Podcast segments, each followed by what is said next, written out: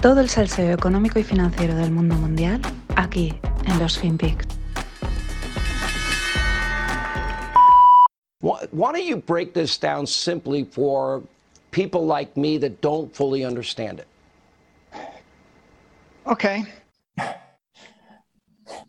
You were if you if you went out the yield curve on bonds, uh, or if you went in Sure.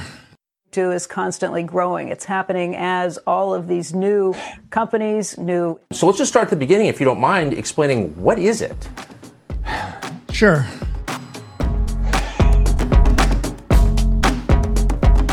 Hola, no financieros. Este era un audio raro, no pasaba nada. Es mejor el vídeo y es Michael Saylor. Cada vez que le preguntan por Bitcoin durante los últimos tiempos, en plan, eh, pues oye, explícamelo o tal, siempre hacía ese. Ese. Venga, allá voy. Uf, otra vez, ¿no? O sea, es divertido en ese sentido y bueno, pues quizás es mejor de. Mejor de ver que de audio, ¿no? Tiene un sonido raro. Es verdad que él fue el detractor de, era detractor. Hay un tuit por ahí antiguo en el que decía que esto no iba a ningún lado. Y ahora, pues ya sabemos quién es. Michael Mad Saylor, un firme def- defensor. Quizás por eso le, le cuesta en el fondo creérselo. Quizás es una, eh, es una mera especulación. Y cada vez que le pregunten, que le preguntan, tiene que suspirar como diciendo, venga, voy a volverlo a explicar. eh, madre mía, etcétera, ¿no? En cualquier caso, eh, dejando la parte anecdótica y especulativa a, un lado, suspirar es lo que está haciendo todo el sector cripto ahora mismo. De eso es lo que voy a hablar hoy. Pero antes, ha salido el dato de inflación en Estados Unidos, el dato de inflación de abril, y baja del 8,5 al 8,3. Bueno, mm, parece que se frena, que se contiene, pero sigue estando alta, ¿vale? Simplemente lo que pasa es que se está consolidando y es puede que se quede consolidada ahí en un nivel alto, que se han ajustado los precios un 10%, en torno a un 10%, y se queden ahí consolidados. Con lo cual, a lo mejor, si no sigue subiendo, pues nos quedamos ahí un tiempo. Bueno, la especulación de la, de la inflación. ¿Qué pasa? Pues que esto sugeriría, eh, pues que bueno, que las subidas de tipos, la nueva política monetaria de reducir estímulos y toda esta historia sigue adelante. ¿Qué pasa? Pues que en consecuencia el mercado, nada más salir el dato, corregía fuerte para después darse la vuelta. Mm, Da bandazos, ya lo íbamos comentando. Sigue una está una tendencia bajista, pero sorpresita, sorpresita al alza, sorpresita a la baja. Y Bitcoin y las criptos, que es de lo que hablaré hoy, pues al son de los mercados de riesgo tradicionales, como siempre. De hecho, aún hay quien espera que en algún momento se descorrelacionen definitivamente. Soñar es gratis, pero bueno, lo volveré a explicar al final del podcast. Y ayer presentó resultados Coinbase, el, el mayor exchange del mundo que cotiza en bolsa de, criptomonedas. Falló en las estimaciones y nada, al guano, para abajo. Empezó cayendo un 17,8, hoy habría un 24%. A ver, tampoco sorprende viendo cómo está el panorama en general. Pues ya que ahora que salga una tecnológica saque un- unos resultados que no convencen del todo, que no llegan a las expectativas y se 20, un 20 y pico, pues añade a lo que hizo Facebook, a lo que hizo Netflix, eh, a lo que hizo, pues ahora no me acuerdo cuál era la de la semana pasada. En fin, en ese sentido, pues la verdad, tampoco sorprende demasiado. Además, era esperable que quizás la fiebre cripto se rebajase y eso al final se tiene que traducir. Lo llamativo es un aviso que han publicado desde Coinbase eh, de manera oficial a través de un 10Q, que son pues estos formularios que, oficiales de presentar informaciones, ¿no? Y dice lo siguiente, dice que en caso de quiebra, los criptoactivos que ellos poseen en custodia, ¿no? De sus clientes los poseen en custodia, como puede hacer un banco, pueden ser objeto del proceso de bancarrota. Y esos clientes eh, serán tratados como acreedores no asegurados. Os lo resumo, que pueden coger tus criptos, eh, tus criptoactivos y quedárselos, ¿vale? O sea, hay un proceso de bancarrota y dicen, bueno, pues este criptoactivo es como tuyo. Ojo, esto en, el en muchos de los, en los bancos muchas veces no pasa, ¿no? Ahí depende de situaciones, pero por ejemplo, con Banco Madrid, con la quiebra de Banco Madrid, con algún fondo que pueda petar, muchas veces el activo, ya digo, ¿eh? depende de regulaciones, de sitios y de que no estés metido en ningún chiringuito, pero el activo te pertenece, te lo están custodiando, lo tienen ellos, pero la mayoría de las veces te- pertenece a la persona. Entonces, quiebra la empresa, pero los activos son tuyos, ¿no? Ese es un tema. Aquí no, aquí ya vemos que el- esto es de todos. Y si nos vamos al hoyo, pues nos lo quedamos. Pero vamos con lo más llamativo de esta semana, que es el caso de la stablecoin del proyecto Luna. Eh, Terra Luna, Luna EUST, en fin. Luna es un proyecto con una stablecoin que el ticker, las tres letritas, es el UST. Eh, como todas las stables, eh, pues su vínculo, o también llamado PEG, es un, un UST equivale a un dólar. Cada proyecto de stablecoin garantiza el PEG de una manera, pero todos al final pues están con algoritmos. En fin, ¿qué dos patas eh, mm, apoyaban el, PEG o el vínculo o la stablecoin de, de, Luna, ¿no? De, de Luna. Pues las dos siguientes son justo las dos patas que un atacante ha utilizado para enviar ese PEG, ese 1-1, a tomar viento y hacer una buena pasta con ello.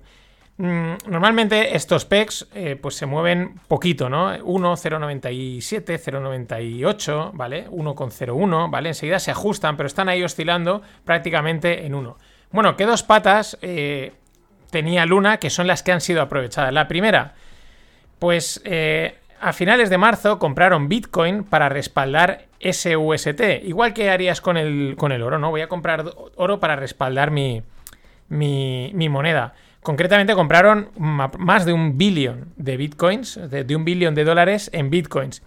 Claro, todos los cripto influencers, que son todos unos scammers, eh, literalmente, eh, pues alabando a Luna, ¿no? Ah, fíjate, qué maravilla, ¿no? Lo que decía, eh, intentan como respaldar una moneda como si fuese el oro, pero lo que ya está claro a día de hoy es que oro solo hay uno, ¿no? Esa es una pata. ¿Cuál es la otra pata? Como puede haber un problema de liquidez, como puede faltar liquidez para mover ese algoritmo y que el PEG esté, el 1-1 esté siempre en su sitio, pues acudieron a un pool, el for pool, para garantizar la liquidez. Los pools ya los expliqué hace tiempo, bueno, pues un sitio donde la gente aporta dinero y hay un movimiento de dinero para permitir ese, en fin, liquidez pura y dura, ¿no? Bueno, ¿qué pasa? Pues que el atacante en algún momento pide prestados 100.000 bitcoins, ¿vale? Para abrir una posición corta que eso equivale a un nominal de 4,2 billones. Es decir, se está poniendo corto en 4,2 billones de dólares a través de 100.000 bitcoins. Porque tomamos una referencia o han tomado una referencia de unos 42.000 dólares el bitcoin. ¿Vale? Esa es la posición. Se está poniendo corto, por un lado, en bitcoins. Lo está haciendo OTC, fuera de mercado, en, en un sitio, digamos, oscuro. Pero él tiene unos bitcoins apostando a la baja. Al mismo tiempo, este atacante abre una posición larga en UST, es decir, compra UST por valor de un billón, un billón de dólares. Fijaos que en total la operación está en nominal en unos 43 billones. ¿Qué hace? El atacante utiliza estos UST, estos mm, la moneda, el, el stablecoin de Luna, para drenar liquidez del pool. ¿Vale? Empieza a sacar liquidez y eso qué pasa? Que fuerza a Luna a aportar liquidez y empiezan a romper el PEG. Este, este 1-1 empieza a romperse. Claro, Luna, para mantener el PEG, se ve forzado a vender los bitcoins que respaldan el, el dólar. Esto es política monetaria, es lo mismo que hacen muchas veces los bancos centrales, pero claro, estamos hablando de un sitio donde no hay liquidez, donde no hay control, y claro, al vender tantos bitcoins de, golpe, el precio de bitcoin cae. Y el atacante aquí ya está empezando a ganar dinero en esos bitcoins que tiene shorteados por ahí. Pero la cosa continúa. El atacante sigue teniendo más, más UST y sigue forzando todavía más la máquina. Sigue drenando liquidez, sigue forzando a que Luna eh, entre en situación de pánico. El PEG, el vínculo 1-1, se va a tomar por saco. Llegó a estar a 0,7. Esto es una barbaridad, ¿eh? Porque ya os digo, normalmente tienen que estar en 1 y que una cosa que tiene que estar en 1 ahí cerquita se te vaya a 0,7 es una barbaridad. De tal forma que Luna acaba vendiendo todos los bitcoins que había comprado para respaldar el UST. Claro, esto es una fuerza de venta a mercado de un billón de dólares. Y en el otro lado, pues el atacante estaba haciendo pasta. Se estima que se habrá llevado en torno a un billón de beneficios.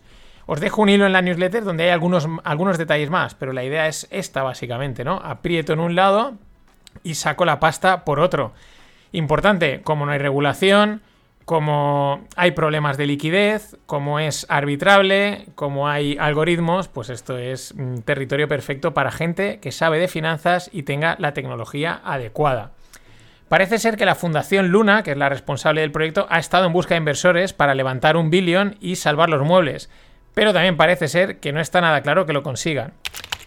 Lo dicho, estas operaciones no son casuales. La coyuntura de mercado, hay tensiones, hay dudas, mm, la liquidez se está drenando, pues le viene perfecta. Es el momento perfecto para hacerlo. En, el río revuelto, ganancia de pescadores.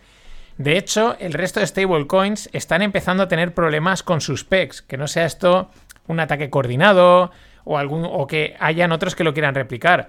Esto, el principal es Tether, y llevamos mucho tiempo diciendo la pelota, la bola que es Tether. Ahí hay mucho dinero que quitarle a esta gente. Y bueno, otro, otra noticia interesante. Un alto cargo de la SEC acusa a los exchange cripto de hacer trading contra los clientes. A ver, esto está inventado también, o sea, aquí no han inventado nada. Goldman Sachs es el ejemplo. Había una cifra por ahí en la que Goldman Sachs ganaba en su mesa de trading, mm, creo que eran el 99% de los días del año, y sin embargo sus clientes palmaban pasta. Esto está inventadísimo. También es verdad, viendo los comportamientos del mercado, los comportamientos de los exchanges cuando hay problemas que no dejan sacar a la gente dinero y tal, que la mayoría están offshore, esto no se podía saber, esto ha sido una sorpresa, ¿no? Que los exchanges están haciendo trading contra sus clientes, pero ¿quién se lo podía imaginar? Y bueno, os dejo también la newsletter, no lo he explicado porque es bastante técnico, pero el que lo quiera mirar, ahí lo tenéis, un bonus, un hilo, con una explicación más de cómo se manipula o cómo están manipulando descaradamente el mercado de Bitcoin. Mm, todos los mercados se intentan manipular, pero en los tradicionales pues hay más medidas de control, hay muchos más jugadores, unos están viendo a otros, está más equilibrado, no es tan sencillo hacerlo, aunque a veces se manipulan, pero es que aquí es descaradísimo y este es otro ejemplo más de hilo donde demuestran que hacen lo que les da la real gana.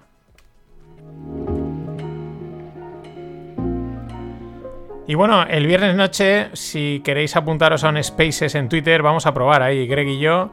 Hablaremos de los market makers, de las movidas que hacen, para las opciones y tal. Y la semana que viene habrá un webinar, pero empezamos con el Spaces el viernes.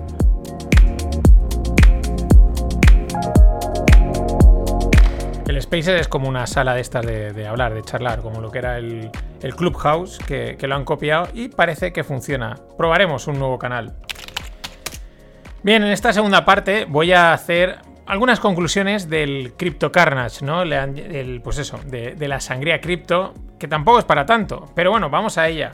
Lo que os decía, lo de Luna ya ha pasado, lo del stablecoin. Eh, los flash loans, que son préstamos ultra rápidos que se salieron hace dos o tres años y la gente los utilizaba pues para cubrir pequeños desvíos de liquidez que pasan, ¿no? Al cerrar una operación entre un exchange, un pool, pues ahí hay un desfase de liquidez de muy poco tiempo y los flash loans cubrían eso. Pero claro, lo que os he comentado, ahí hay una oportunidad de arbitraje de ultrasegundos. Y, y, los explotaron bien. Concretamente, el más famoso o el que dio, el rompió la baraja fue el de BZX. Luego, si buscáis en Google, no han parado de salir y de hacer. Este, pues es del estilo, no es Flash, pero la misma, el mismo formato, ¿no? Aprieto en un lado, fuerzo que pase una cosa y yo estoy en el otro recogiendo las monedas. En fin, nada nuevo. Lo que decía, desde, en el sector cripto, creo que es una caída más. No me parece la más catastrófica. Es verdad que está siendo a tramos, como en el mercado. No está siendo en vertical y quizá y la gente también se está asustando y tampoco ha caído tanto, tan de golpe, ¿no? La leche que lleva es gorda. Pero lo de siempre, esto es una lotería. Veremos hasta dónde llega. Luego está eh, los que esperan, como os comentaba, que algún día se descorrelacionen las criptos de las acciones. A ver, lo vengo comentando desde hace mucho porque lo he visto y lo, estamos viendo. En 2018, en 2020 y en cualquier pequeño conato de tensión del mercado, la correlación ha estado muy clara. Y, están correlacionados cripto y las acciones desde hace tres meses. Por eso la gente dice, oye, no lo entiendo, ¿no? No lo entiende porque no lo queréis entender. Y el mercado te lo está diciendo. ¿Por qué lleva tanto tiempo correlacionado? Porque hay tensión en los mercados tradicionales, en los mercados de riesgo. Y por eso en este tiempo la correlación es alta. Es verdad que eh, en momentos de tensión todos los activos tienden a correlacionarse. Bonos, tal, cuando todo va mal, todo va muy mal. Pero es que lo de Bitcoin y las cripto clama al cielo respecto a las narrativas y rollos que nos han contado. Y clama al cielo la alta correlación, la alta beta que tienen en los peores momentos. Es decir, ni diversifican, ni protegen, ni gaitas. Pero la gente quiere seguir creyendo. Quiere seguir creyendo en la, en la narrativa, en, en todas estas cosas ¿Qué vamos a hacer? Pero el mercado lo, está, lo, iba diciendo, lo iba dejando claro muchísimo tiempo. Y algo que tras tanto tiempo en vez de descorrelacionarse, sea correlacionado, es difícil que se dé la vuelta. Tendría que haber un shock, tendría que pasar una cosa loquísima, que probablemente ni siquiera queramos que pase, de lo loquísima que sería. Y lo comentamos en el Distonómica de la semana pasada, en una conversación que teníamos Inma y yo con, Sergio Valenzuela, un especialista del mundo cripto, que decíamos de lo que parecía que iba a ser esto de las criptos a lo que pinta que va a ser, pero mm, mucho peor, de lo, pero muchísimo peor. Eh, lo que, vamos, convergencia y renovación tecnológica del sistema financiero. Pero mismos patrones, mismos modelos, misma operativa. Y es que esto está inventado desde hace mucho tiempo. Esto es así. Al final parece que gana el mercado. Al final es una nueva jerarquía financiera intentando destronar a la antigua, y prometiendo beneficios, libertad, igualdad para todo el mundo. Este discursito, si no suena, debería de sonaros. Y no acaba bien. Es una pena, pero no acaba bien. Luego está el sesgo emocional de los, pequeños y medianos inversores cripto, que es la verdad, es para tratarlo. Entre influencers ignorantes y listillos, aquí la gente se cree que apelando a la épica, a la remontada, eh, se pueden salvar las inversiones perdón, las especulaciones. Es así, creen que sí, sí, no, esto va a remontar, ya veréis, creed en esto, jodel y todas estas cosas. Porque es que lees las redes sociales y todos son mensajes de esperanza, de cambio, de creer en un futuro mejor gracias a lo cripto. Mm, el ejemplo, os dejo también la, captura de pantalla de, de un tweet de Luna Foundation en el que su reserva, ¿no? La reserva de dinero se llama The Hope Reserve la reserva de la esperanza. Es que es todo hope, es todo mm, como Cathy Buda hablando, ¿no? Y al final esto es el mercado, amigos. Y es que él no hace prisioneros. Y la épica del Madrid, creedme que aquí no funciona. Os dejo también un hilo que es una delicia de todas las capturas de influencers, gestores de fondos, etcétera, que han bancado lo cripto y que ahora pues están un poquito bajo tierra. Unas veces van y otras veces vienen. Es el mercado, amigos. Nada más, hasta mañana. Es que es el Wild Wild West.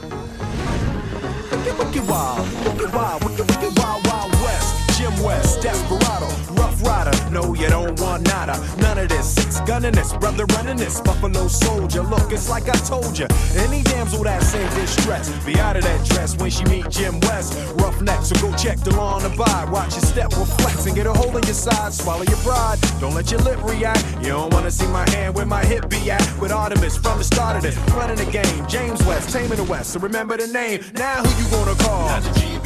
Now who you gonna call? If you ever riff with either of us, break out before you get bum rushed at the Wild Wild West. When I roll into the Wild Wild West. When I stroll into the Wild Wild West. When I bounce into the Wild Wild West. Cisco, Cisco.